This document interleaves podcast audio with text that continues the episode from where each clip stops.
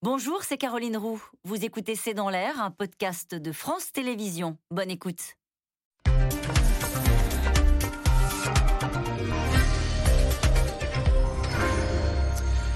Bonsoir à toutes et à tous. Dernière sommation avant restriction. Face à l'épidémie qui continue de progresser, Jean Castex s'est contenté euh, de rehausser le protocole sanitaire dans les écoles et de fermer les discothèques. Mais le Premier ministre mise sur la vaccination et très probablement celle des enfants d'ici la fin de l'année pour contenir cette cinquième vague. Des mesures jugées parfois insuffisantes alors que la situation dans les hôpitaux continue de se dégrader puisqu'après Lille, Lyon, Colmar ou Strasbourg, les hôpitaux de Marseille cet après-midi viennent de déclencher le plan blanc qui permet de rappeler du personnel soignant et de déprogrammer des opérations non urgentes. Un personnel fatigué, exténué et agacé face à cette vague qui continue de déferler. C'est le sujet de cette émission de ce C'est dans l'air intitulée ce soir Covid, les hôpitaux sonnent l'alerte. Pour répondre à vos questions, nous avons le plaisir d'accueillir le professeur Philippe Amouyel. Vous êtes épidémiologiste, professeur de santé publique à l'Université de Lille. Vous avez dirigé l'Institut Pasteur de Lille. Professeur Bertrand Guidé, vous êtes chef du service de médecine intensive réanimation à l'hôpital Saint-Antoine, membre de l'Académie de médecine. Docteur Agnès Ricaribon, chef, du service, chef de service du SAMU 95. Vous avez été présidente de la Société française de médecine d'urgence. Et enfin, Ève Roger, directrice adjointe de la rédaction du Parisien aujourd'hui en France. Je signale demain dans le Parisien à lire un dossier sur toutes les questions qu'on se pose sur la vaccination des enfants. Merci à tous les quatre de participer à cette émission euh, en direct. Ève Roger, on commence avec vous. On a entendu Jean Castex nous dire hier L'heure n'est pas aux mesures de jauge, de couvre-feu ou de confinement. Ce serait disproportionné, a-t-il dit. Comment cette décision a-t-elle été prise au sein du gouvernement? Est-ce que, comme euh, l'an dernier, on disait qu'il y avait deux courants. Il y avait les enfermistes et puis les tenants de la liberté. Oui, on, on, repart un peu là-dessus. C'est-à-dire que Matignon a plutôt, tendance à vouloir fermer, Olivier Véran aussi, ministre de la Santé. Et puis, vous avez Bruno Le Maire et euh, Jean-Michel Blanquer qui disent laissons les écoles ouvertes et les, les jauges. Alors, ce qu'on raconte ce matin dans le Parisien, c'est qu'on a quand même évité des choses assez graves. C'est-à-dire qu'il euh, y avait cette semaine de la fermeture des écoles anticipée. C'est vrai que hier, on pensait tous qu'on était un peu sur cette ligne-là, que l'école allait terminer une semaine avant les vacances, enfin fermer, ce qui n'a pas eu lieu. Il y a eu aussi euh, des questions de jauge dans les bars et les restaurants à 50% ou à 80%. Et puis il y avait même l'idée du couvre-feu sur la table, hein, à 1h du matin, 23h ou 22h. Enfin, résultat, on n'a rien eu de tout ça, à part ce qu'on appelle aujourd'hui les discothèques. C'est nouveau, parce qu'avant, on peut dire boîte de nuit, mais enfin bon, les discothèques vont fermer pendant 4 semaines. C'est une façon de les renvoyer au XXe siècle. C'est vrai que c'est un mot un peu désuet. Je ne sais pas pourquoi on utilise ce terme. On dit boîte de nuit ou club. Et puis finalement, qu'est-ce qu'on a annoncé hier? Rappel vaccinal. C'est pas comme si on n'était pas au courant. L'école, on met le masque dans les cours de récré, ce qui n'est pas non plus énorme. Et le renforcement du télétravail à deux ou trois jours, ce qui est déjà le cas aujourd'hui dans la plupart des entreprises. Donc en réalité, hier, ça a quand même été un peu un coup pour rien, à l'exception, me semble-t-il, mais on y reviendra de la vaccination des enfants. Il m'a semblé que c'était plus qu'un pied dans la porte. On va en parler. Professeur Amouyel, on va avoir là, pendant cette émission le chiffre des contaminations hier, mais on sait qu'on est à près de 50 000 contaminations jour. Et ce matin, Gabriel Attal, donc le porte-parole du gouvernement, dit on n'a certainement pas passé le pic, puisque l'épidémie continue à progresser et à gagner du terrain rapidement. Ça veut dire que ça va continuer de, monter les, les, contaminations. Et au vu de tout cela, est-ce que c'est même pas demi-mesure, ces quarts de mesure vous semblent satisfaisantes alors ça va certainement continuer à monter vu les seuils auxquels on est. Même si ça descend, on va rester quand même à des seuils extrêmement élevés ou partir en plateau. Et on a également des variations suivant les classes d'âge, les, les tranches d'âge, avec des chiffres qui dépassent les 1000 contaminations pour 100 000 habitants et par semaine, en particulier chez les moins de 18 ans et chez les enfants. Donc il y a cet élan qui est donné. Ça explose chez les enfants, c'est ce que vous dites. 1000 contaminations jour, c'est euh, le taux d'incidence de 1000. C'est le taux d'incidence, 1000 contaminations pour 7 jours et pour 100 000 enfants. Donc euh, ce qu'il y a, c'est qu'il y a toujours un décalage dans les pics. Même si on commence à voir diminuer les contaminations, il y a forcément un certain pourcentage, même si la vaccination protège énormément, de cas euh, compliqués qui vont aller en hospitalisation, en réanimation, euh, massivement des personnes non vaccinées, qui va euh, apparaître avec un léger décalage. Donc on est parti quand même pour un certain temps de, charge. Alors, docteur Agnès Ricaribon, on, on, sait très bien que cette vaccination nous protège contre les formes graves. Il n'empêche, c'est la loi des grands nombres. Ça sonne de plus en plus au SAMU? Alors ça sonne de plus en plus et on a vu doubler les appels pour euh, Covid, mais on partait d'un niveau relativement bas. la problématique, c'est que certes, il y a beaucoup plus d'appels, Covid et non Covid. Alors au niveau du SAMU, on, arrive à gérer, c'est pas la difficulté. La difficulté très nettement, c'est au niveau des, lits de soins critiques. La nuit dernière, 25 appels pour réussir à placer un malade non Covid dans les hôpitaux. Et la problématique à l'heure actuelle... un malade non Covid Non Covid. Vous lui cherchiez un lit. Voilà. Vous avez dû passer 25 coups de fil. Voilà. Vous avez appelé 25 hôpitaux différents. Voilà. Et vous, n'en avez pas. Enfin, vous avez trouvé le 25e fois. Au bout de 25 appels. Voilà. Mais ça veut dire à quel point on est en situation. Et où ça, donc, euh, en dehors de Paris, c'était. Euh euh, sur la, destination, je ne vais pas rentrer dans les détails de où on non, mais c'était loin, on imagine bah, La semaine dernière, on a été jusqu'à Beauvais, et hier, on cherche jusqu'à Rouen. Enfin, c'est... Ah oui Oui. Donc les malades font Paris-Rouen parce qu'il n'y a, a, plus d'hôpitaux disponibles à Paris par moment. On a réussi à trouver en Ile-de-France, mais ça a été extrêmement compliqué. Et la problématique, c'est que les hôpitaux sont déjà en tension euh, pour euh, l'ensemble de la population à prendre en charge et que les patients Covid en plus, c'est un peu la goutte d'eau qui fait euh, déborder le vase. C'est que on, a du mal à pouvoir répondre à l'ensemble des besoins. donc quand vous disiez est-ce que ça suffit, il y a les mesures à prendre sur le plan de la prévention, éviter de tomber malade, mais aussi on attend, nous soignants, des mesures pour euh, aider à mieux utiliser le système de soins. Euh, et notamment, enfin, tout ce qu'on avait mis en place, euh, tout ce qu'on avait travaillé avant la pandémie sur le pacte de refondation des urgences, et retrouver l'agilité de l'hôpital pour mieux euh, réussir à, organiser les soins et que les décisions soient prises sur les intérêts patients et non pas avec les contraintes administratives et le, ce que j'appelle le grand retour à la normalité d'avant. Professeur Bertrand Guidé, euh, vous le constatez, vous aussi, les lits de réanimation, par exemple à l'hôpital Saint-Antoine, bah, il n'y a plus de place. Il y avait cette déclaration qu'avait frappé d'Olivier Véran un vendredi dernier quand il disait Un malade est admis en réanimation toutes les 10 minutes. Alors ça s'accélère. C'est ça qui est très inquiétant, c'est que euh, sur un fond de tension euh, sur les lits, parce qu'on est en période euh, fin d'automne, début d'hiver, donc on a beaucoup de malades non Covid dans les lits de réanimation, et il y a en plus ces malades Covid qu'il faut pouvoir admettre. Pour vous donner un exemple qui va dans le sens de ce que vient de dire Agnès Ricard-Ribon, cette nuit, quatre malades Covid admis, dont un malade en surnombre, donc on a ouvert une pièce euh, supplémentaire. On a refusé sept malades non Covid qui ont trouvé des places ailleurs ou qui ont été pris en charge de manière dégradée dans des structures qui n'étaient pas des structures de réanimation. Quatre malades très limites en salle avec un Covid, dont un d'ailleurs a été pris ce matin parce qu'on enfin, on, fait vraiment euh, euh, le, le, bon taux, c'est-à-dire qu'il y a un lit qui se libère, on prend le malade qui est le plus grave. Donc on est vraiment dans une situation de grande tension. Et si ça continue, et ça va continuer, eh bien, euh, il, va falloir qu'on réorganise complètement l'hôpital, et malheureusement au détriment des malades non Covid.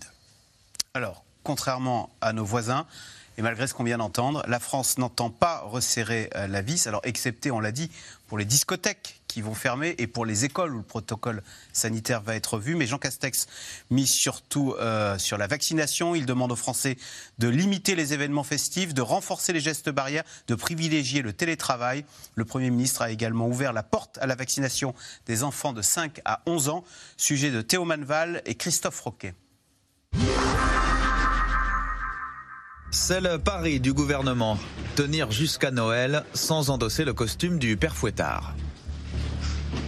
L'heure euh, n'est donc pas à des mesures de jauge, de couvre-feu ou de confinement, ce serait disproportionné. Pas de nouvelles chapes de plomb sur la France donc. Seules les discothèques devront fermer leurs portes pour les quatre prochaines semaines. Le protocole sanitaire à l'école est renforcé, mais les vacances scolaires ne seront pas avancées. La vaccination sera facilitée notamment pour les plus de 65 ans et le télétravail fortement recommandé, deux à trois jours par semaine. Le Premier ministre demande aussi d'éviter les apéros, les pots de départ, les fêtes sans masque. En clair, éviter un reconfinement ne dépend que de nous.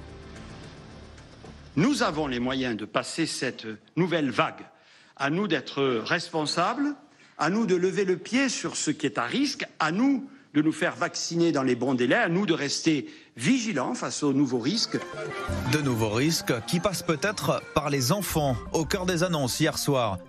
Le taux d'incidence frôle les 1000 cas pour 100 000 enfants chez les moins de 11 ans, pas encore éligibles au vaccin, plus du double de la moyenne nationale. Alors la vaccination sera ouverte dès 5 ans pour les enfants à risque à partir de la mi-décembre, puis pour tous les enfants de plus de 5 ans si les autorités sanitaires donnent le feu vert. Reste à savoir si les parents seront d'accord. Je serais prêt à faire vacciner euh, mon enfant pour euh, le bien collectif, pour qu'on se sorte de cette crise sanitaire euh, une bonne fois pour toutes. Je ne sais pas si je serais prête à prendre ce risque pour mes enfants, sachant que dans tous les cas la maladie sera pas grave, sauf si, voilà, sauf exception. Et dans la classe politique ce matin, bien peu de réactions à cette annonce. Seul à monter au créneau le président du RN, Jordan Bardella. Et donc il va falloir apprendre au regard du bénéfice-risque vis-à-vis du vaccin, je pense que c'est aux parents de décider. C'est ce qui est prévu, encore une fois. c'est prévu pour l'instant. Mais ça ne vous aura pas échappé que, généralement, quand monsieur, quand monsieur Véran dit quelque chose, il faut généralement euh, comprendre le contraire. On a connu opposition plus virulente un lendemain d'annonce gouvernementale. Peut-être parce que l'exécutif a jusqu'ici la main moins lourde que la plupart de nos voisins, à la circulation virale pas toujours plus élevée. Ce week-end, des heures ont éclaté en Belgique face aux nouvelles restrictions. Interdiction des rassemblements même dans le cadre privé, télétravail obligatoire ou encore couvre-feu à 23h pour les bars et restaurants. La pression est trop forte. On est des adultes. On n'est pas obligé de se faire vacciner. Mais tout le monde nous regarde. Nos collègues, nos voisins, nos amis. Même au sein des familles et des couples, il y a une pression énorme. Ça crée une division au sein de la population. C'est contre ça que je me bats. Le pass sanitaire français reste aussi plus souple que l'obligation vaccinale en Allemagne pour accéder à la plupart des commerces, aux restaurants, au cinéma. Passe vaccinal aussi en Italie, où le taux d'incidence est pourtant deux fois et demi plus faible que dans l'Hexagone. Quant à la Grèce, elle vient carrément d'instaurer des amendes contre certains non vaccinés. Les Grecs de plus de 60 ans qui n'ont pas été vaccinés doivent, d'ici le 16 janvier, prendre rendez-vous pour leur première dose sous peine de se voir infliger une amende administrative de 100 euros par mois. C'est le prix à payer pour la santé. Pour l'heure, le gouvernement français mise bien, lui, sur l'incitation pour convaincre 15 millions de personnes supplémentaires de faire leur dose de rappel d'ici début janvier. Alors, question téléspectateur de Céline dans le Doubs, Ève Roger. Faut-il s'attendre à de nouveaux clusters suite au meeting politique du week-end? Les meetings politiques, oui, ce a eu, on a vu Eric euh, Zemmour, il y avait 13 000 personnes. Chez Jean-Luc Mélenchon. Plus de personnes que de masques. Voilà, voilà, sans masques, effectivement. Euh, c'est précisément le lieu où il y a des contaminations à cause de, lieux clos, du monde, pas de masque, euh, on crie, euh, on, s'invective, etc. Donc le problème, c'est qu'en France, on a un problème euh, juridique et en même temps, c'est une protection. C'est-à-dire que le Conseil constitutionnel refuse d'interdire les meetings politiques au nom de la pratique citoyenne. Donc c'est comme pour aller voter, jamais on ne pourra être obligé d'avoir son passe sanitaire pour aller voter. Le problème, c'est que on voit bien que c'est un risque très important. C'est pour ça qu'on n'a pas demandé le passe sanitaire à l'entrée du meeting. c'est parce que c'est inconstitutionnel. Voilà. Alors il y, y a encore un une sorte de flou qu'on n'arrive encore pas à, déterminer si les candidats demandent le pass sanitaire. Est-ce qu'on peut l'imposer, ce qui n'est pas encore certain Vous avez vu que Valérie Pécresse a, annulé, son, meeting. son, meeting. du 11 décembre, mais Anne Hidalgo, qui en fait un le 12, l'a maintenu avec le pass sanitaire. Donc on est dans une espèce d'entre-deux ah. un peu flou et on sait, on sait, on sait pas trop. L'idéal, ça serait de faire un meeting à l'extérieur pour qu'il y ait le moins de risques possible, mais évidemment, euh, euh c'est pas évident vu, vu la, la, la, Mais c'est vrai que la Belgique a interdit, par exemple, les rassemblements de plus de 200 personnes. Philippe Amouyel, haute décision de la Belgique, parce que nos voisins prennent des décisions plus sévères. Hein. Elle a avancé d'une semaine les vacances de Noël, alors certes qui étaient prévues le, 24, mais euh, est-ce que selon vous, euh, oui, à l'école, vous nous disiez tout à l'heure, il y a un taux d'incidence qui est le double de la population française. Est-ce que c'est l'un des lieux de contamination? Les Le virus circule à l'école et les enfants le rapportent à la maison? C'est un peu euh, comme ça le, schéma, malheureusement. Oui, c'est-à-dire qu'ils sont. le virus arrive déjà par une famille, diffusé dans la classe. Pour vous donner une idée, le taux euh, de contamination incident, c'est 1000 pour 100 000 enfants sur 7 jours. Ça veut dire que quand vous entrez dans une classe de 25 enfants pendant toute une journée, vous êtes exposé, bien sûr, avec un certain risque au virus. Et cette exposition fait que vous avez une chance sur 5, quand on est à 1% de contamination, parce que c'est ça que ça veut dire, une chance sur 5 d'attraper ou d'être contaminé par le virus. Donc ça veut dire que le risque est important. L'idée, c'était peut-être justement de profiter d'une petite extension des vacances scolaires pour stopper cette zone de transmission et de circulation du virus, parce que le virus, il circule là où les gens ne sont pas vaccinés et les enfants ne sont pas encore. Agnès Ricaribon. Est-ce que les, est-ce qu'on sait comment les gens se contaminent? Est-ce qu'il y en a beaucoup qui vous disent ah bah oui, je crois que c'est ma fille ou mon fils euh, qui a attrapé le Covid à l'école? C'est très difficile de, remonter les chaînes de contamination. Nous, ce qu'on dit, c'est qu'un des meilleurs moyens de protéger les enfants, c'est déjà de vacciner les parents, les grands frères, les grandes sœurs. Euh, déjà, si on arrivait à convaincre euh, cette population, et notamment les 5 millions, 6 millions de non 6 millions d'enfants non vaccinés, moins de 12 ans. Non, non, des... 9 millions, pardon. Les, éligibles, les éligibles qui ne sont pas ah vaccinés, ça permettrait de protéger les enfants. Alors après, sur la, la vaccination des enfants, il y a l'intérêt individuel, l'intérêt collectif. On oublie un tout petit peu, je trouve, sur l'intérêt individuel euh, qu'on est en train de découvrir des Covid longs chez les enfants. Et donc, il y a probablement plus de bénéfices individuels à vacciner les enfants que ce que l'on pense être simplement un intérêt collectif. Euh, professeur euh, Bertrand Guidé, va y avoir les fêtes de Noël. Est-ce que, comme l'an dernier, il va falloir repenser à des protocoles, pas six à table, se faire tester éventuellement avant d'aller passer Noël avec ses grands-parents euh, pour le, réveillon. Est-ce que c'est un souci d'inquiétude pour vous comme exactement les questions qu'on se posait il y a un an. Alors probablement, je répète ce que je disais il y a un an, je n'ai pas la météo Covid au-delà de 15 jours. Bah oui, mais c'est dans 15 jours maintenant. Hein. Oui, et euh, voilà. Donc, euh, donc, je ne sais pas, mais compte tenu de, la, dynamique, de la cinétique, il est hautement probable qu'on n'en sera pas sorti du tout. Peut-être ça commencera à se stabiliser, mais on sera encore à des chiffres très très hauts. Ça continuera à monter à l'hôpital et, dans les services de réanimation. Donc il faudra prendre des mesures de précaution pour les, fêtes de Noël. Maintenant, c'est quasi certain. Ève Roger, quand Jean Castex dit hier, jusqu'aux fêtes de fin d'année, on lève le pied sur les événements festifs et les conviviaux dans la sphère privée. Ça veut dire quoi? Il faut plus s'inviter. À la limite, on, on s'écouterait, il faudrait même plus aller au restaurant non, mais ce que, ce que je trouve étonnant, c'est le, flou artistique qui est laissé. C'est-à-dire, je crois que les Français, hier, étaient prêts à avoir des mesures plus, euh, avec plus. C'est-à-dire, si on, leur avait dit, bon, vous allez au restaurant, mais pas plus à 4 ou à 6, je pense que les Français l'auraient accepté. Ce qui, est gênant, là, dans cette allocution d'hier, c'est que les, gens n'ont pas compris ce qu'ils devaient faire, lever le pied, ou ce veut dire lever le pied. Alors, c'est sûr, euh, vous, vous, arrêtez les réunions d'entreprise avec euh, le, champagne pour fêter le Noël, ça c'est vrai, mais pour ce qui est de, l'interstice, juste justement des dîners entre amis, des dîners au restaurant. On n'a pas, pas tellement de directives très précises. Et je crois que le message non plus n'est pas très bien passé. C'est-à-dire qu'il dit on lève le pied jusqu'à Noël. Ça veut dire qu'après, on fait ce qu'on veut, euh, c'est open bar euh, pour, le réveillon du 31. Je pense qu'il y a quelque chose qui est encore assez flou. Je pense que maintenant, vous l'avez dit vous-même, les gens, ils savent un peu, à peu près ce qu'il faut faire, c'est-à-dire on met le masque, euh, on ne fait pas la bamboche, comme on dit, avec 30 ou 40 personnes, et on essaie de faire attention. Mais c'est vrai que la, question de Noël, il va se, poser quand est-ce que des enfants, des enfants non vaccinés peuvent aller au contact des grands-parents, même vaccinés? Ça, c'est une, une, vraie question. Professeur Philippe Amouyel, du coup, est-ce qu'il il a ouvert la porte hier à la vaccination des enfants. Hein. C'est une bonne chose parce qu'on a là une population de 9 millions de Français qui n'est pas vaccinée. Oui, on commence à avoir des, informations qui remontent au-delà des résultats des essais cliniques hein, qu'on connaît maintenant, qui ont amené les autorisations des agences. Euh, on se rend compte d'une part que les enfants qui font des formes graves, il y a une étude européenne qui a regroupé près de 800 000 cas, on, 800 000 enfants malades, pardon, dont, dont 10 000 cas graves, on s'aperçoit que seulement 14% de ces enfants qui font des formes graves qui nécessitent euh, des hospitalisations et des réanimations ont des comorbidités. Donc ça veut dire que 86% n'ont pas de signe d'alerte qui nous permettrait de dire que voilà, ils vont faire une forme grave. Donc ce qui va également dans le sens du bénéfice individuel. L'autre élément, c'est qu'en termes de forme grave, on a essentiellement le syndrome inflammatoire multisystémique, le, fameux PIMS, euh, qui a touché depuis le début de l'épidémie à peu près 700 enfants.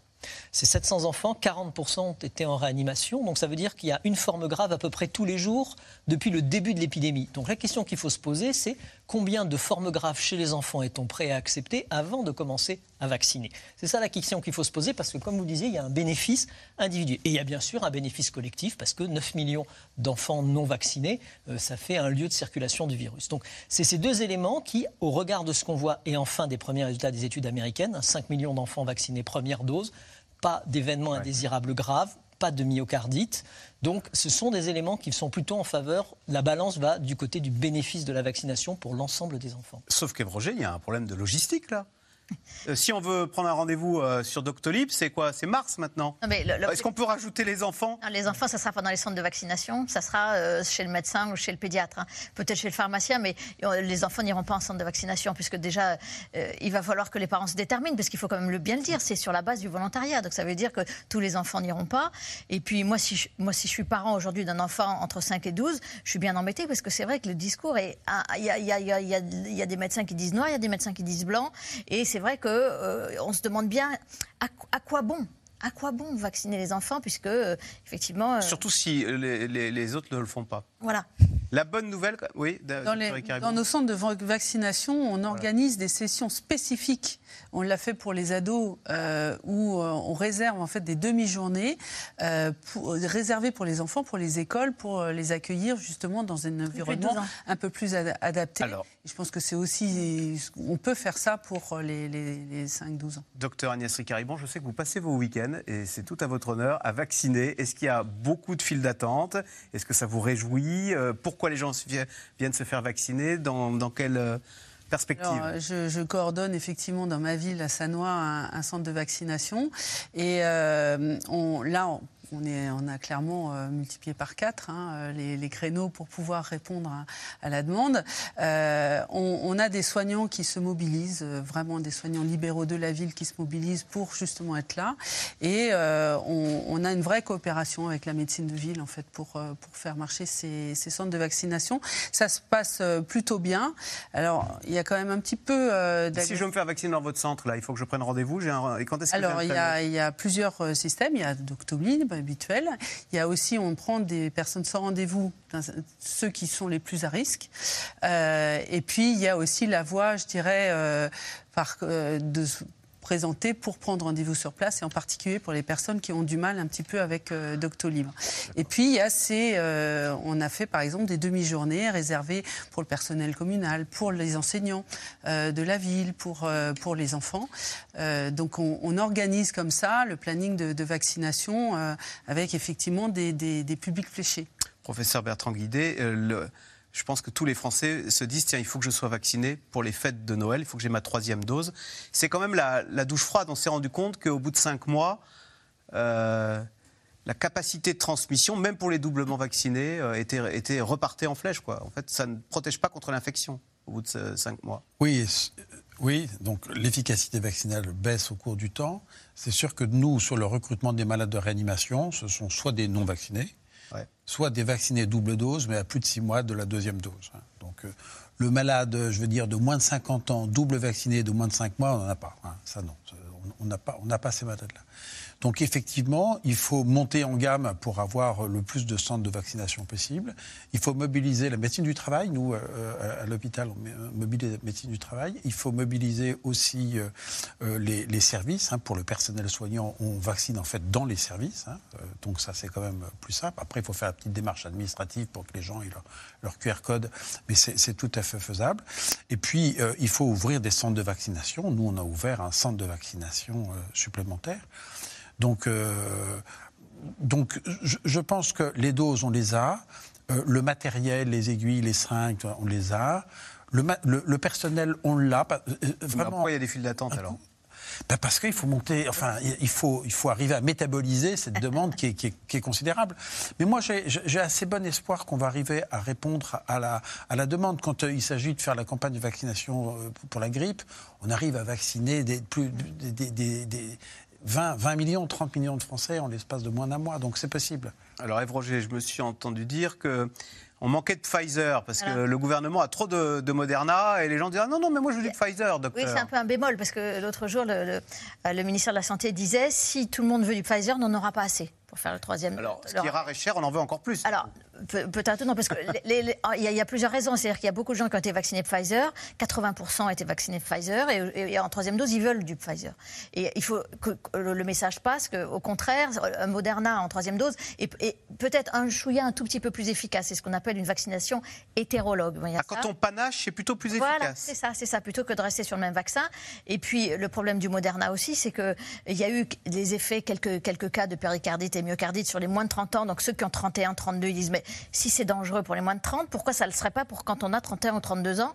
Et puis il y a une troisième raison qui fait que Moderna et AstraZeneca, ça se termine un peu de la même façon. Donc dans, le cerveau des gens, ils confondent un peu les deux. Donc il y a vraiment, il faut vraiment sauver le soldat Moderna là pour que la, campagne de rappel soit effective et que les, promesses soient tenues. Parce qu'on nous dit, euh, on a 8 millions de créneaux qui vont s'ouvrir d'ici la fin du mois de décembre. Donc tout le monde pourra le faire et dans les temps, ne vous inquiétez pas. Mais il faut accepter de le faire au Moderna. Et sur le Moderna, le rappel est en demi-dose. Hein. Oui. Demi-dose. Demi-dose. Et ça a diminué, c'est les Américains qui ont trouvé ça, ça diminue euh, significativement le risque de myocardite. On voit bien qu'il y a une course entre la vaccination et l'épidémie et que le gouvernement compte sur la vaccination pour dompter cette épidémie. Et pourtant, on a l'impression que l'Europe est partie dans un chaudron. C'est incroyable de voir que les États-Unis déconseillent de venir en France à cause de l'épidémie. On est, on est devenu de façon inexplicable, on est redevenu l'épicentre de cette épidémie mondiale non, il y a des probabilités de contamination parce que le virus circule de manière importante. Donc c'est ce qui explique qu'ils ne viennent pas. Et euh, c'est quelque chose qui diminuera en fonction ben, du taux de vaccination global de la population et, je le répète, des mesures barrières. C'est aussi un élément qui reste important. C'est les deux pieds de la lutte. Quoi. On a fait le zéro Covid, ça suffit pas. On a fait que le vaccination, ça suffit pas. Il faut maintenir les deux le temps que le virus redevienne à l'état endémique.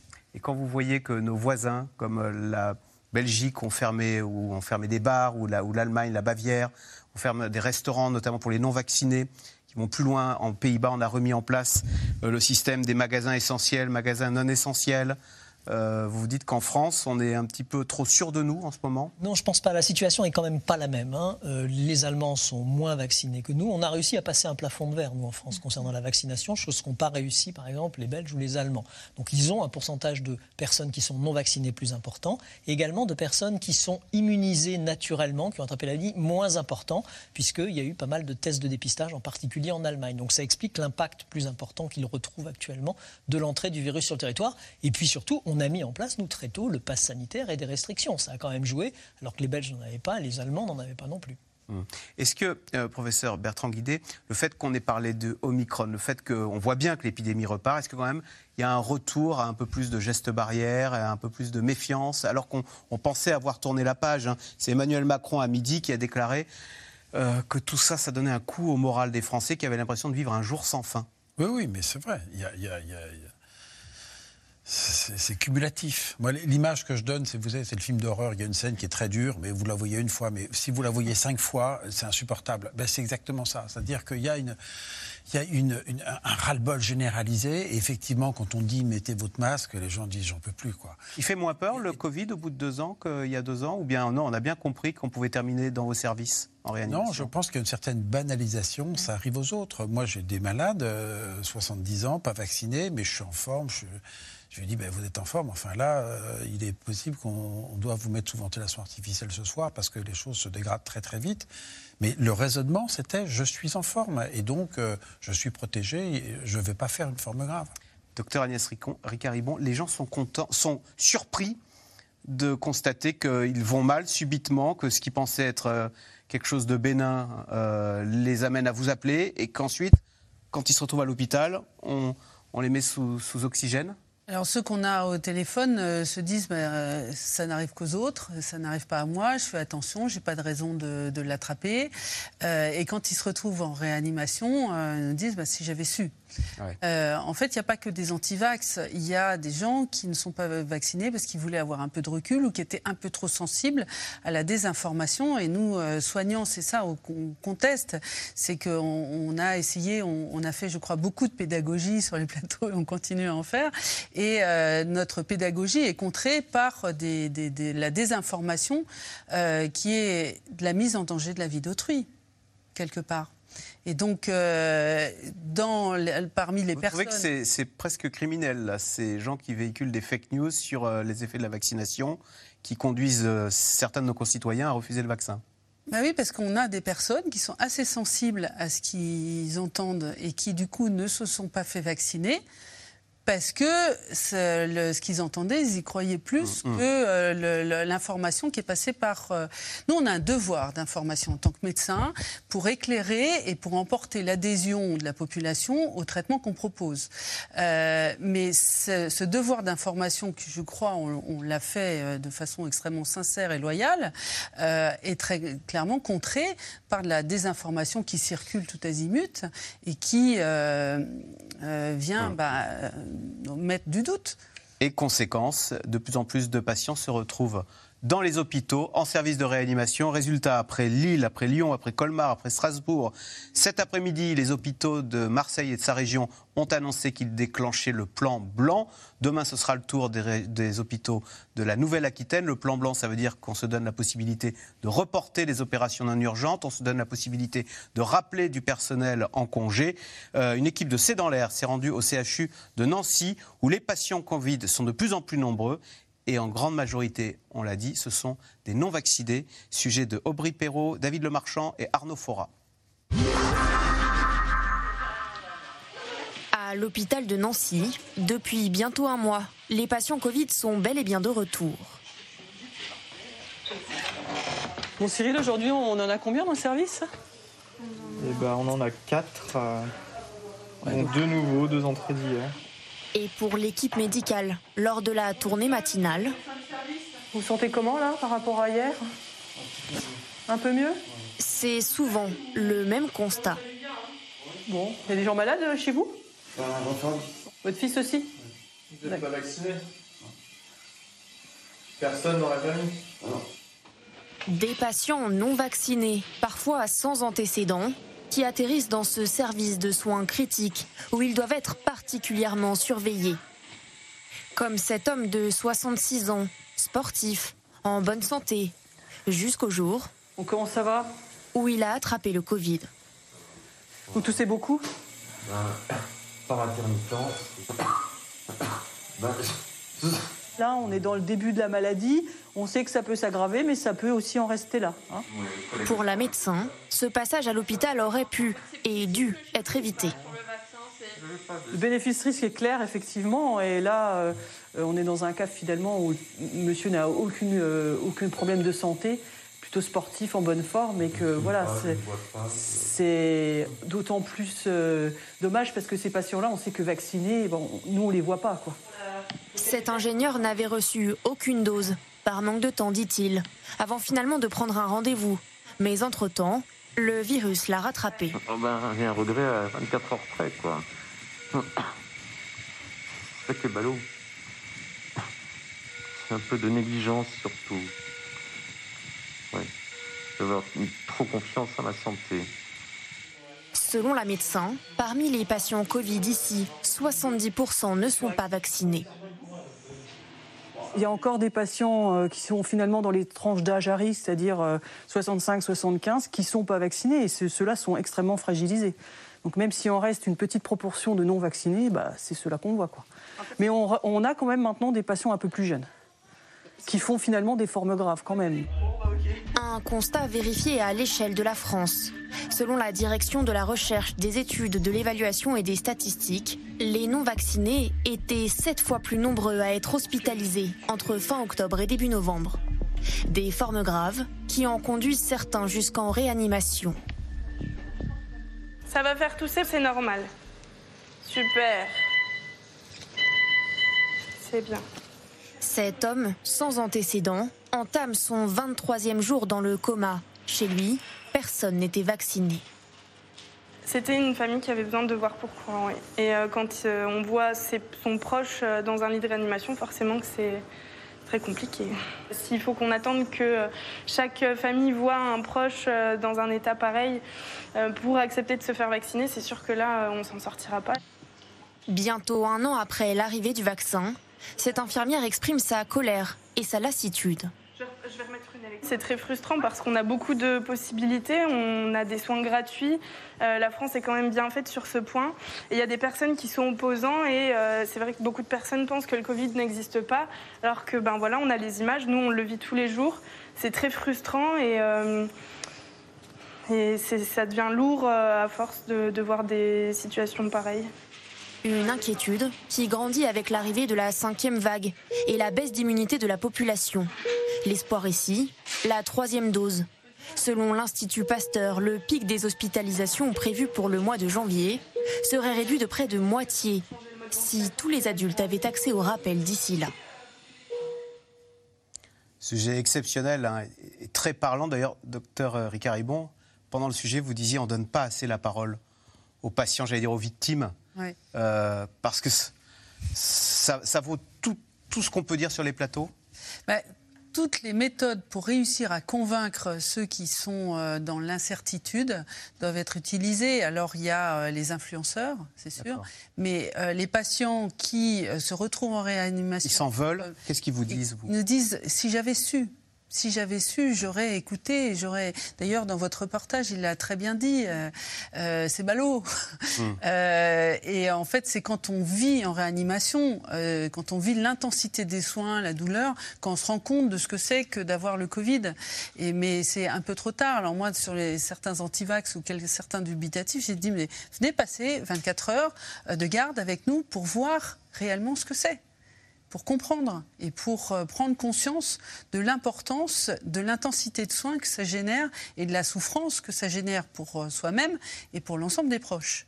Question téléspectateur, professeur Bertrand Guidé. Faut-il craindre une saturation des services de soins critiques? Dit autrement, est-ce que ce n'est pas le moment de tomber malade? Mais bien sûr. Donc euh, ça pose la question de l'accès à l'hôpital pour les malades non Covid l'accès à la réanimation pour les malades non Covid. On, peut encore faire une pneumonie à pneumocoque avec une absence respiratoire aiguë, avoir besoin de respiration artificielle. On peut avoir un accident de la route, on peut avoir une péritonite, on peut avoir euh, une maladie de sang qui nécessite une chimiothérapie compliquée qu'on ne peut faire qu'en réanimation, etc. Donc il faut absolument préserver des capacités d'accueil à l'hôpital en général, en réanimation en particulier, pour les malades non Covid on pourrait arriver au paradoxe que l'on réorganise l'hôpital au bénéfice des malades Covid non vaccinés et au détriment des malades non Covid vaccinés. C'est ce que l'on fait. Le plan blanc, la déprogrammation, c'est bien ça. C'est-à-dire qu'il y a des malades qui devaient être opérés. Il faut absolument préserver les interventions qui sont absolument vitales pour les malades, en particulier tout ce qui concerne le cancer. Lors de la première vague, on a déprogrammé massivement de manière à pouvoir réorganiser, réorienter l'hôpital pour prendre en charge ces, malades Covid. On, sait, c'est très bien documenté dans la littérature, que ça a induit des pertes de chance pour les malades qui ont été opérés avec trois mois de, retard. Il faut surtout pas euh, reproduire ça. Et donc, c'est vraiment un appel. C'est quand vous dites c'est mon choix de ne pas me faire vacciner, vous mettez quelque part en péril l'hôpital, l'hôpital qui ne va plus pouvoir prendre en charge d'autres malades parce que l'hôpital sera submergé par des malades Covid.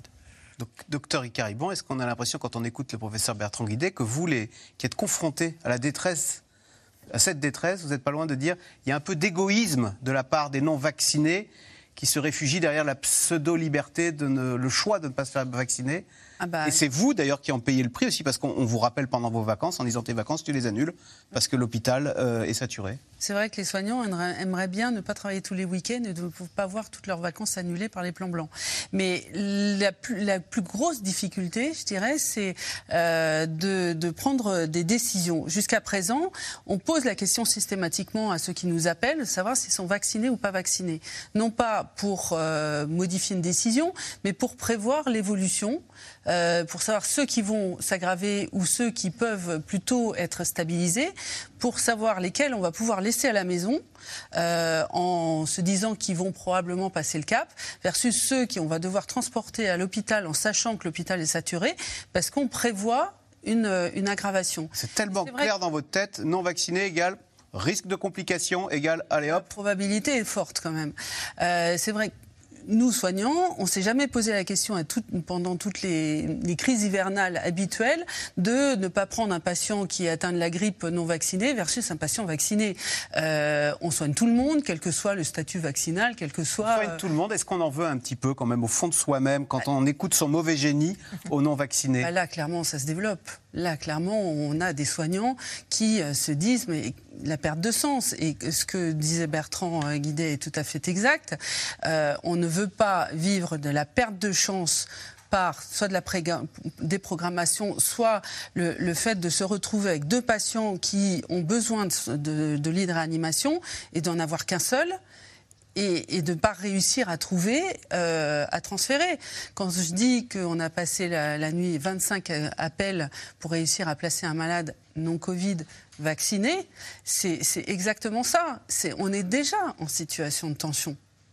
C'est déjà le cas. Professeur Bertrand Guidé, quand un, un non vacciné, bah voilà, il est sauvé. Parce que tout le monde, malheureusement, en service de réanimation, on sait que tout le monde n'en sort pas vivant, mais quand la grande majorité euh, est sauvé. Euh, qu'est-ce qu'ils vous disent? Beaucoup de regrets ou bien mm. je vous l'avais dit que je m'en sortirais euh Alors ceux qui meurent ne nous disent rien. Ceux qui? Ceux qui meurent. Ah bah oui, malheureusement. Et c'est 14%, je crois. Ah non, ah non, non, les malades qui sont en réanimation, qui sont ventilés artificiellement, on est plutôt à 30%. Non, 30, 1 sur 3. Oui, oui, oui, c'est non, c'est une maladie euh, mortelle. Hein. Euh, alors après, donc, à la phase aiguë, moi j'en parle pas avec eux parce que c'est un peu difficile d'aller. pas le moment. En hein. disant, euh, alors qu'ils ont du mal à respirer, donc voilà. Mais, mais après, effectivement, quand ils vont mieux, alors ça dépend. Il y a, y, a, y, a y a encore certains malades qui disent, bah, j'ai eu raison, de toute façon je m'en suis sorti et maintenant je suis immunisé parce que j'ai fait la maladie. Voilà. Donc il y a, il y a ce, ce, ce, type de réponse et puis il y a d'autres réponses effectivement. oui, j'ai été bête et, et, et et, je l'ai payé au, prix fort. Ève Roger, on, l'a ce début de confrontation. On l'a à l'hôpital en fait. Hein. On s'était dit tiens, il ne faut pas monter les Français les uns contre les autres, les vaccinés contre les non vaccinés. Euh, je dis ça parce qu'en Autriche, euh, on a confiné tout le monde en disant bah, c'est la faute des non vaccinés, mais on, a ça à l'hôpital. Pour hein. l'instant, à l'hôpital, il faut, il faut pas oublier quand même euh, de, de savoir que les antivax purs et durs, ils sont pas sinon, ils sont entre 2 et 4 de, de, de, la population. Donc c'est pas beaucoup quoi. Il y, a, il y, a, beaucoup dans, cette, dans cet ensemble des non vaccinés. Il y a aussi beaucoup de gens pour qui euh, la, précarité, la, la, solitude et la misère sont telles que se faire vacciner, c'est même pas dans leur dans, dans, dans, leur radar si vous voulez. Donc il y a plusieurs types de, non vaccinés aussi. Donc cette fracture là, elle est plutôt, elle était le samedi après-midi dans les rues souvenez-vous, des manifestations contre le, contre le vaccin, contre le pass sanitaire. Ça, c'était le samedi après-midi. Mais je crois, que la France a, évité ça. Je pense que si on ne met pas de mesures restrictives aussi, c'est parce qu'on regarde ce qui se passe en Belgique, on regarde ce qui se passe en Allemagne, et que euh, le président Macron n'a pas très intérêt à mettre le feu aux poudres dans la rue. Professeur Philippe Amouillet, il n'empêche, euh, en Autriche, tous les Autrichiens doivent se faire vacciner. Ils ont jusqu'au 1er février. Ensuite, euh, il y aura des sanctions. L'Allemagne aussi, euh, qui n'a jamais obligé, qui n'oblige aucun vaccin, dit bah celui-là, vous allez, on va vous l'administrer euh, par la force. Enfin, il va être obligatoire mais ce n'est pas la même chose que d'isoler les non-vaccinés.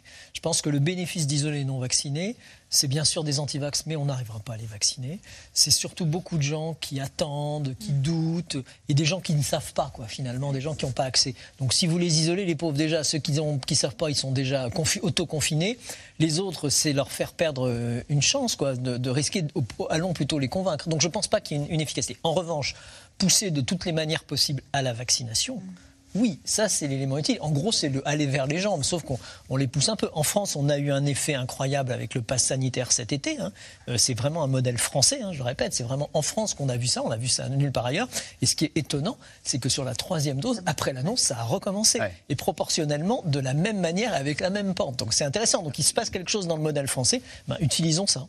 Euh, docteur Ricaribon, vous qui vaccinez le week-end, euh, Olivier Véran vendredi dernier disait, mais quand même ce qui est encourageant, c'est que parmi les 6 millions d'adultes là qui n'étaient pas vaccinés, on en voit arriver dans les centres de vaccination 20 à 30 000 par jour. Euh, disait-il. Ce qui fait que sur un mois, à ce rythme-là, il y en a un million par mois hein, qui va basculer du bon côté, si je puis dire. Alors ça, c'était effectivement la bonne nouvelle. On a eu des, primo-vaccinations. On appelle ça les primo-vaccinés. Et qui nous disent, bah, maintenant, il y a un peu plus de recul. Ah. Maintenant, euh, j'ai été convaincu par des proches où euh, l'effet du pass, indiscutablement, pouvoir participer à des activités euh, qui sont euh, contraintes. Euh, mais beaucoup nous disent effectivement, on a un peu plus de recul, maintenant on est un peu plus rassurés et ils, ont, ils commencent à avoir plus confiance dans la parole médicale que dans la parole des réseaux sociaux. Mmh, mmh. Ève Roger, tout à l'heure, on parlait d'Emmanuel Macron qui disait hein, les Français ont l'impression de vivre un jour sans fin. Vous sentez une société aussi euh, française un peu lasse qui, de ce stop and go de cette impression On croyait avoir tourné la page et on y replonge? Bah Ça, on est tous dedans. Mais c'est vrai qu'il y a une, note de la Fondation Jean Jaurès à la fin du mois de novembre qui dit euh, les Français sont fatigués et c'est le premier item qui sort. On est fatigué d'abord. Ensuite, on est dans l'inquiétude, un peu dans l'incertitude et beaucoup, beaucoup plus loin dans la colère ou la révolte. Donc il y a cette espèce de fatigue collective qui est liée à, ce regain-là. Un coup, on a l'impression d'être libéré et puis un coup, on s'en prend un coup sur la tête. Et puis une fatigue aussi de, je pense que de ne pas être capable de se projeter dans l'avenir. Beaucoup disent, on aimerait bien revenir à la vie d'avant, mais je crois qu'on n'y reviendra jamais. La vie d'avant, il faut l'oublier. Ça sera une autre vie, une nouvelle vie, mais qui aura été marquée par cette phase-là. Et cette fatigue, elle est vraiment euh, partagée par tous. Et c'est aussi une des raisons pour laquelle les restrictions n'ont pas été annoncées de, très fortes hier, euh, hier. Mais ça ne veut pas dire qu'elles ne vont pas arriver. Mais en tout cas, hier soir, c'était c'était pas le moment. Et professeur Bertrand Guillet, le personnel soignant, comment vit-il, lui, cette cinquième vague? Euh, On a moins d'empathie à votre égard. On se souvient quand vous avez applaudi en mars 2020. Euh, il, y a, y a, y a, une vraie fatigue cumulée. il y a des démissions, incontestablement. Le plan blanc va figer les choses. Donc, vous imaginez quelqu'un qui avait envisagé de se réorienter, etc., va plus pouvoir bouger parce que les, mutations sont bloquées par le plan blanc. Et donc, dès qu'on va lever le couvercle du plan blanc, hop, euh, ça va euh, va y avoir une, fuite de, soignants, comme ce qui s'est passé euh, avec la levée des, des plans blancs euh, antérieurs. Le plan blanc, ça veut dire qu'un infirmier ou une infirmière qui avait prévu de partir une semaine, je sais pas, dans, en Auvergne chez ses parents, qui a, prévu de muter dans un autre endroit, l'administration peut bloquer cette, cette, mutation en période de plan blanc. Ce qu'il faut bien comprendre, c'est que le plan blanc, c'est normalement pour faire face à une situation exceptionnelle de courte durée, type attentat terroriste on, mobilise tout le personnel, on réouvre tous les blocs, etc. Donc ça, mais ça dure trois jours. Euh, euh, et puis après, euh, voilà. Mais, là, c'est des semaines, des mois. C'est insupportable pour le personnel. Ils ont prévu leur planning de, de, vacances, leur famille, etc. On leur dit ah ben non, tu dois revenir travailler cette incertitude, alors c'est ce que ressentent les Français, je veux dire, on, est dans l'incertitude de l'avenir, donc c'est anxiogène. Mais pour les personnels euh, soignants, ça leur pourrit la vie au quotidien. Et donc, euh, un mois, deux mois, on, va arriver à bientôt deux ans. Et donc, c'est très, très difficile. Et les déprogrammations euh, les gens qui, doivent, qui devaient se faire, qui se préparaient d'ailleurs, hein, même dans leur tête, à être opérés du genou, d'une hanche, leur dire ah bah non, alors, on fera ça quand on aura le temps et, ben, exactement. Ce que l'on dit, c'est qu'on on privilégie de déprogrammer la chirurgie fonctionnelle, entre guillemets. donc on peut imaginer que si on décale, ça n'aura pas de, conséquences vitales, ça aura des conséquences fonctionnelles. La personne continuera à avoir mal en marchant avec son arthrose de hanche avant d'avoir sa prothèse de hanche. Mais, mais malheureusement, ça, ça concerne aussi des interventions intermédiaires, voire des interventions réellement vitales. Et, encore une fois, ça a été très bien montré lors de la première vague, des malades qui ont été déprogrammés euh, avec une, chirurgie euh, décalée de trois mois. Quand on discute avec les chirurgiens, ils vous disent ben, j'ai opéré après des malades avec, un stade plus avancé de leur cancer. Absolument. Quand, on vous entend, on dit que vous regrettez qu'il n'y ait pas eu des mesures un peu plus strictes euh, hier soir. Ah ben, la dynamique que j'observe depuis trois jours est très inquiétante. Et donc, je pense qu'il faut en tirer les conséquences. Vous auriez aimé euh, des jauges dans les restaurants, des, des enfants une semaine avant enfin... En, tout cas, si vous voulez, il y a ce qu'on appelle en médecine diagnostic et traitement. Le diagnostic, c'est qu'on est vraiment en, pleine poussée euh, euh, épidémique. Le traitement, c'est du registre du politique. Des épidémiologistes. L'épidémie, on la connaît globalement, hein, mais c'est après, c'est l'acceptabilité des, des, décisions. Et on voit que plus la situation va être tendue, dramatique, plus l'acceptabilité va augmenter, parce que les gens vont dire, ben oui, il faut faire quelque ah chose. Voilà. D'accord. Un mot, docteur Icaribon. Très inquiet sur l'efficacité d'un plan blanc ne sera pas la même, parce que c'est mobiliser la réserve de soignants. Or, on a beaucoup moins de réserves de soignants ah que ce qu'on a eu euh, auparavant. Euh, et, en fait, on, fait que les écœurer et ça favorise la fuite mmh, des soignants. On est dans une situation inédite. On essore, on essore et à la fin, bah, les gens s'en vont. On ferme des structures d'urgence à l'heure actuelle hein, par défaut de soignants. Alors, comme si ça ne suffisait pas, le variant Omicron vient compliquer la donne. On ne sait pas encore s'il est plus virulent que le variant Delta, mais on sait qu'il est plus contagieux. Depuis dix jours, il s'est répandu dans plus de 40 pays, provoquant la fermeture de nombreuses frontières. Sujet de Juliette Perrault et Michel Bouilly. Nous apprenons ce matin que 17 cas de Covid ont été signalés à bord d'un bateau de croisière, dont potentiellement un cas de variant Omicron. Ce bateau qui contenait 3200 passagers vaccinés est rentré au port hier. La plupart des gens testés positifs n'avaient aucun symptôme. Fin de vacances inattendue pour les passagers de ce paquebot de croisière. Test obligatoire et quarantaine à l'arrivée. En cause, plusieurs voyageurs testés positifs pendant la traversée. Difficile à croire pour les touristes débarqués. Tout était propre, ils passaient leur temps à faire le ménage, mais j'aurais préféré qu'ils nous disent qu'au moins 10 passagers étaient infectés. On ne l'apprend que ce matin par les journaux télévisés en quittant le bateau. Le Covid-19 et ses mauvaises surprises, encore et encore. Dernière en date, le variant Omicron. En France, 25 cas ont déjà été recensés sur le territoire national, auxquels se sont ajoutés trois nouveaux cas ce matin en Isère. Il apparaît que ce variant, à l'évidence, est plus contagieux, voire fortement plus contagieux que le variant Delta, qui lui-même est déjà très contagieux par rapport au variant précédent. Il n'y a aucun, aucun élément clinique qui nous permette de considérer que ce variant soit plus dangereux pour les humains que le variant Delta, ce qui serait évidemment une nouvelle rassurante de ce point de vue-là. Pas plus dangereux, mais bien plus contagieux, jusqu'à trois fois plus que les précédents variants, selon les premières études. Omicron se caractérise aussi par de nombreuses mutations, ici en rouge, bien supérieures à celles du variant Delta, à gauche de l'image. Un super mutant qui fait grimper les courbes de contamination. En Afrique du Sud, pays où il a été détecté, le nombre de nouveaux cas quotidiens s'envole. Hier, le président a lancé un appel à la population. À mesure que les jours passent et que les infections augmentent, les raisons de se faire vacciner deviennent de plus en plus impérieuses et le besoin de plus en plus urgent. L'urgence, alors qu'aujourd'hui seulement 25% des Sud-Africains sont vaccinés. De quoi inquiéter ceux qui finissent par franchir la porte des centres, comme ici à Johannesburg. C'est une satisfaction de savoir qu'on va pouvoir passer du temps avec nos familles ce Noël-ci, mais en même temps je suis inquiet parce qu'il va y avoir beaucoup de rassemblements. Une inquiétude qui se propage à travers le monde entier. Face à la menace Omicron, les frontières se referment. Au Japon, trois semaines seulement après l'assouplissement des restrictions pour les voyageurs d'affaires et les étudiants, l'entrée des ressortissants étrangers est de nouveau interdite. Même chose en Israël. Le variant Omicron se répand dans de plus en plus d'endroits dans le monde et d'autres pays commencent à imposer des restrictions. Hier, lors de la réunion du cabinet, nous avons pris des mesures strictes pour restreindre l'accès à la frontière afin de garder Israël ouvert à l'intérieur. Une stratégie pourtant inutile, selon l'OMS et les Nations Unies. Avec un virus vraiment sans frontières, les restrictions de voyage qui isolent un pays ou une région ne sont pas seulement profondément injustes et punitives, elles sont inefficaces. Alors plutôt que de refermer leurs frontières, certains pays durcissent leurs conditions d'entrée. Au Royaume-Uni, les nouvelles règles frôlent le casse-tête pour tous les voyageurs vaccinés, test obligatoire 48 heures avant l'arrivée, puis test obligatoire à nouveau jusqu'à deux jours après l'entrée sur le territoire, avec obligation d'isolement jusqu'au résultat. Problème, les laboratoires ne suivent pas. Je suis à mon compte, donc aujourd'hui et demain, je ne peux pas travailler. Et ça, c'est si j'arrive à obtenir le résultat de mon test PCR, parce qu'au moment du paiement, j'ai reçu un email me disant qu'il y avait des problèmes de délai, donc si je ne l'ai pas, je vais encore perdre de l'argent.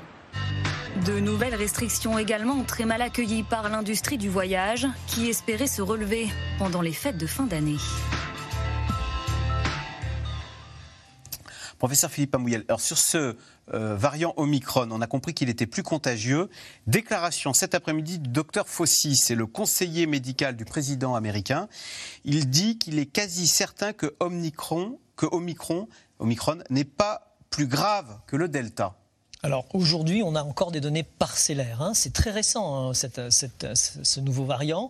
On pense que les premiers cas, c'est aux alentours du 12 novembre. Il a été déclaré le 20 novembre. Et maintenant, on le suit. Donc une rapidité dans la déclaration. Quand on regarde l'alpha, enfin le variant britannique, euh, il courait depuis septembre et l'alerte a été donnée au mois de décembre. Donc on a vraiment progressé dans, l'alerte. Maintenant, l'analyse porte essentiellement sur ce qu'on appelle la protéine qui permet au variant, au virus de rentrer dans la cellule, la protéine de, de spicule ou spike qu'il y a énormément de mutations. Alors on pense qu'elles sont apparues parce que le terrain en Afrique du Sud est un terrain qui a beaucoup de personnes immunodéprimées, en particulier liées avec le, lié au VIH et peu de gens vaccinés. Donc le virus peut se répliquer et multiplier les mutations. Et les mutations qu'il a changent profondément la structure. Donc c'est pour ça qu'il y a une alerte en se disant peut-être que les vaccins vont plus répondre, peut-être qu'il va pénétrer beaucoup plus vite. Donc pour l'instant, c'est les infos qu'on a, c'est des hypothèses les, faits que l'on a, c'est qu'on commence à avoir des études en, en, Afrique du Sud, celles que vous avez montrées sur ce qu'on appelle la réinfection. C'est-à-dire que quand vous avez déjà été infecté par de l'alpha ou du bêta, hein, comme en Afrique du Sud, ou même du delta, eh ben vous avez là, par rapport aux autres, vous diminuez votre risque de réinfection. Tandis que là, vous augmentez votre risque de ah réinfection avec l'Omicron. Donc l'idée derrière, c'est que l'immunité naturelle ne fonctionne pas. Ne, semble moins bien vous protéger de ce nouveau variant. On ne sait pas sur la vaccination, puisque euh, n'y avait pas la différence dans cette étude vaccinée, vaccinée, non vaccinée. Les autres études sont des études sur des sérums des, de patients qui ont été vaccinés. Israël en a fait un certain nombre, alors pas tant que ça, mais disent que les plupart des sérums des personnes vaccinées mettent un peu plus de temps à répondre à l'infection, mais finissent par euh, avoir le, fameux variant. Et enfin, sur la virulence, qu'évoquait Fauci tout à l'heure, c'est que euh, beaucoup d'études remontent. Alors c'est ponctuel, hein, on n'a pas d'éléments complètement euh, identifiés, mais apparemment les cas sont beaucoup moins graves, nécessitent pas d'hospitalisation, sauf qu'ils surviennent dans une population qui est jeune. L'âge moyen en Afrique du Sud, c'est 27 ans quand même. Hein. Donc euh, ah. vaccinés. Donc voilà. Peut-être pour ça qu'ils ne vont pas à l'hôpital, c'est ce que vous voulez dire. Exactement. Donc Mais est-ce qu'il y a un, un, cadeau de Noël qui pourrait nous arriver? Très contagieux, donc il étouffe Delta, mais très peu dangereux. Donc, il provoque euh, personne, personne ne va à l'hôpital. C'est un gros rhume, quoi. Le, cadeau de Noël, c'est quand même, euh, c'est quand même le Delta pour l'instant. on va être clair. Hein, ça, c'est Noël. Après, il va falloir qu'il se développe. Non, mais la bonne nouvelle, si, si ce, ah oui, était, Omicron était très contagieux mais très peu létal, ce serait un gros rhume qui Ce serait un gros rhume, ça c'est une chose. Et puis certains disent que dans les évolutions spontanées euh, des, des, virus, ça pourrait signer la fin de son évolution et son passage à l'état endémique. Ça, c'est des hypothèses. Hein, attention, hein, il faut pas, il faut, il faut voir d'abord ce que vont donner. Est-ce qu'il est plus transmissible? Est-ce qu'il peut gagner le match contre le Delta, parce que le Delta est extrêmement transmissible Et est-ce qu'il est, dans une population vaccinée, susceptible quand même de moins pénétrer que dans une population non vaccinée? Allez, tout de suite, on revient à vos questions. Alors, comment ont réagi les professionnels de santé à l'annonce des mesures prises par l'exécutif? Les ont-ils trouvées suffisantes? Docteur euh, Agnès Ricaribon, on écoute les mesures, on échange ensuite entre professionnels de santé, on se dit, ah bah dis donc, euh, c'est mal parti pour nos vacances? Alors oui, on échange. Alors... Euh, C'est plutôt les contradictions qui sont soulevées sur euh, on ferme les discothèques mais on laisse euh, les, grands rassemblements, les meetings. Euh, et puis surtout, ce qui est attendu par les soignants, c'est un peu ce que je disais tout à l'heure, c'est bien de faire la prévention, mais ce qu'on attend aussi, nous, c'est des mesures pour l'hôpital, pour améliorer, je dirais, le, le, fonctionnement, surtout dans la coopération ville-hôpital. C'est bien de faire des plans blancs pour mettre le curseur entre le programmé et le non programmé. Mais euh, on dit souvent que la crise des urgences, c'est plutôt la crise de soins non programmés en ville. Et si on pouvait aussi euh, alléger les urgences en, essayant d'orienter mieux les patients en médecine de ville. Et ça marche quand on le fait avec euh, une belle coopération avec la médecine de ville, qui réserve des créneaux de soins non programmés dans leur, dans leur rendez-vous. Et eh ben ça fonctionne. professeur Philippe Amouyel, est-il bien prudent de laisser les marchés de Noël ouverts sans jauge vu la dégradation de la situation sanitaire. J'ai cru comprendre qu'ils allaient quand même euh, obliger au pass euh, dans les marchés de Noël, euh, limiter les aspects festifs alimentaires dans les marchés de Noël. Donc il y a des mesures qui sont prises. Et je pense que là encore, on est en extérieur. Alors il y a souvent du, monde. Alors peut-être qu'il y aura des jauges à l'entrée. Mais je pense que le système à ce niveau-là va s'autoréguler parce qu'on sait que là, il y a un risque et on a quand même envie de faire Noël. Donc on va le faire dans des mesures un peu comme on a fait les fêtes de Noël l'année passée, où il s'est quasiment rien passé. Euh, Ève Roger, question de Guylaine dans l'Hérault. Les non-vaccinés devraient être confinés chez eux qu'attend le gouvernement C'est ce qu'a fait l'Allemagne. Hein. Eh pour euh, les non confinés, ils peuvent pas aller. Pour les non vaccinés, ils peuvent pas aller en discothèque, dans les bars, dans les bars, dans les restaurants, dans les stades. en Italie aussi. En... Et en Italie, ils peuvent pas prendre le bus. Voilà. Alors donc, en fait, c'est ce qu'on voudrait. Euh, il faudrait. C'est exactement ce que le gouvernement ne veut pas. Il ne veut pas qu'il y ait deux populations, les non vaccinés et les vaccinés, et surtout pas monter les uns contre les autres. On est encore dans cette perspective-là de garder, de, de garder la paix sociale. Est-ce que les non vaccinés euh, vivent mal quand même cette situation et se sentent de plus en plus stigmatisés et n'osent plus le dire d'ailleurs. Euh. Je pense qu'ils s'en vendent pas. Je pense que beaucoup de gens s'en vendent pas, sauf, les, sauf ceux qui sont militants si vous de, la, vaccination. Moi, je pense qu'ils s'en vendent pas et qu'ils se posent sérieusement la question là, surtout s'ils ont écouté l'émission ici avec les témoignages qu'on a eus. il le cache et donc euh, dans son professionnel, on ne le dit pas. C'est vrai que le, stade supérieur, ça pourrait être d'imposer le pass sanitaire au bureau par exemple, parce que ça voudrait dire que tous les salariés, c'est ce qu'a décidé aujourd'hui, euh, je crois, euh, le maire de New York, c'est-à-dire que les salariés du privé doivent avoir une vaccination. Est-ce qu'on va en arriver là? Pour l'instant, encore une fois, c'est pas pas ce qui est prévu, mais il faut quand même faire attention parce que je pense qu'on ne peut pas prédire ce qui va se passer d'ici 15 jours ou 3 semaines. Professeur Bertrand Guidé, pourquoi en bientôt deux ans de pandémie n'avons-nous pas trouvé davantage de solutions à la surcharge des hôpitaux? Était-ce parce que nous espérions avoir tourné la page du Covid? C'est ce qu'on appelle en médecine une maladie aiguë sur une maladie chronique. Euh, et donc c'est difficile. C'est-à-dire c'est un hôpital qui, qui dysfonctionnait et, là vous l'agressez euh, par euh, des vagues successives de, de, Covid. Donc évidemment c'est difficile. Ce que l'on peut regretter c'est qu'un certain nombre de décisions euh, n'aient pas été prises assez rapidement parce qu'on sait que l'effet de ces décisions nécessitait deux ans, trois ans. Une infirmière il faut trois ans pour la former. Mais commençons déjà à ouvrir les vannes des, écoles de formation euh, en, soins infirmiers. Pareil, s'il faut former plus d'internes en réanimation, ouvrons beaucoup plus les, postes euh, pour les, internes de réanimation. Ça a été un peu fait, mais pas assez fait. le, système a une très grande inertie. Et puis il y aura une réflexion dont on ne pourra pas faire l'économie sur euh, le fonctionnement de l'hôpital, la gouvernance de l'hôpital. L'hôpital doit gagner en réactivité, doit gagner en proximité, en agilité. Et, euh, donc, euh, ça, renvoie à une, remise en cause très profonde de la loi dite hôpital, patient, santé, territoire de 2009. Professeur Philippe Amouyel, vacciner les enfants, n'est-ce pas aller un peu trop loin? Alors on parle uniquement de vacciner les 5-11 ans. Hein. D'ailleurs, c'est un tabou, là, les moins de 5 ans, apparemment. Oui, c'est les 5-11 ans, euh, puisque c'est quand même une population qui, elle, est soumise au brassage. Elle va à l'école, elle voit. Les plus petits sont euh, chez les nounous, en maternelle, donc bougent moins et changent moins. Mais euh, ceux-là sont dans des classes comme des grands, quoi, finalement, et peuvent se, peuvent se contaminer. Alors maintenant, non, c'est pas trop tôt. Il faut y penser en fonction des résultats des études qui sont en train de sortir. Donc ça se précise de plus en plus. Il va y avoir des expériences d'autres pays dont on va pouvoir profiter et pouvoir prendre une décision dans un délai relativement. Et de votre point de vue, ce serait une très bonne chose. Alors, sur la base du volontariat, volontariat Point d'interrogation Oui, parce, que c'est ce qui se dessine. Soit sur la base du volontariat, soit sur la base d'une discussion. Il faut en discuter, il faut expliquer. On ne peut pas, à mon avis, l'imposer, étant donné qu'il s'agit d'enfants, c'est ce qu'on appelle les personnels fragiles, comme les personnels très âgés.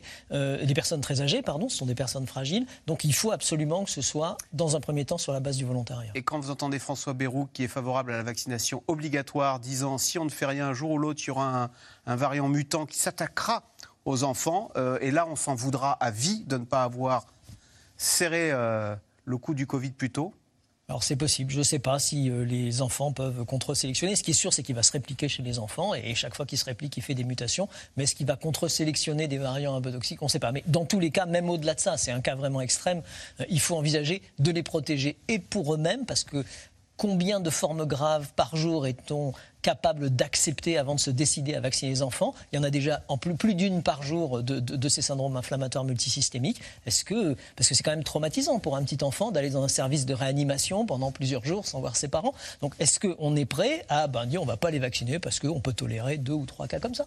C'est voilà, c'est la question qu'il faut se poser. Pourquoi ne pas concentrer les efforts de vaccination sur les adultes non vaccinés? Plutôt que sur les enfants. C'est Guylaine dans le Finistère qui pose la question, Ève Roger Moi, j'ai l'impression que c'est et et, c'est pas et ou. C'est-à-dire qu'on fait les deux à la fois. C'est-à-dire qu'on avance sur les deux jambes et que les adultes non vaccinés, on en a, on a parlé ici mille fois, des, des allées verts, des vaccibus. Mais on leur, on leur envoie des courriers en disant maladie, on les appelle Il y a des SMS, on leur envoie même des convocations avec, avec, des, avec un transport gratuit pour aller se faire vacciner. Enfin, il y a des, il y a des, milliers de, de, process qui sont, qui sont en cours. Mais quand quelqu'un ne veut pas, il ne veut pas. Hein. On en a parlé des plus de 80 ans qui restent chez eux, qui disent je ne sors pas, pourquoi voulez-vous que j'aille me faire vacciner? Et puis euh, la deuxième jambe, c'est-à-dire les enfants.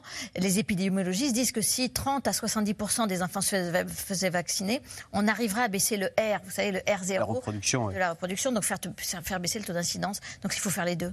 Dernière question pour vous, Ève Roger, qui est toujours très bien informé. Ces annonces d'hier ne sont-elles pas en fait le dernier avertissement avant quelque chose de beaucoup plus restrictif? Encore une fois, je ne suis pas Madame Irma, mais en tout cas, ça, ça, a été présenté comme tel. Demain, il y a un avis du Conseil scientifique sur ce qu'on doit faire à Noël et, et euh, sur la cinquième dose, et peut-être que là, ça va déclencher autre chose. Mais enfin, pour l'instant, euh, rien n'est acté. Merci beaucoup, c'est la fin de cette émission. Vous restez sur France 5, bien sûr, à suivre C'est à vous avec Anne-Elisabeth Lemoine. Bonsoir Anne-Elisabeth.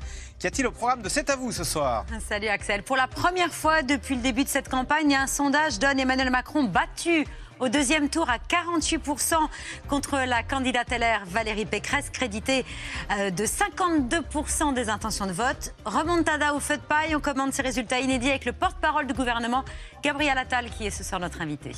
Eh bien, c'est tout de suite, c'est à vous, c'est avec vous, Anne-Elisabeth. Vous restez sur France 5. Et demain, vous retrouverez Caroline Roux pour C'est dans l'air. Bonne soirée sur France 5.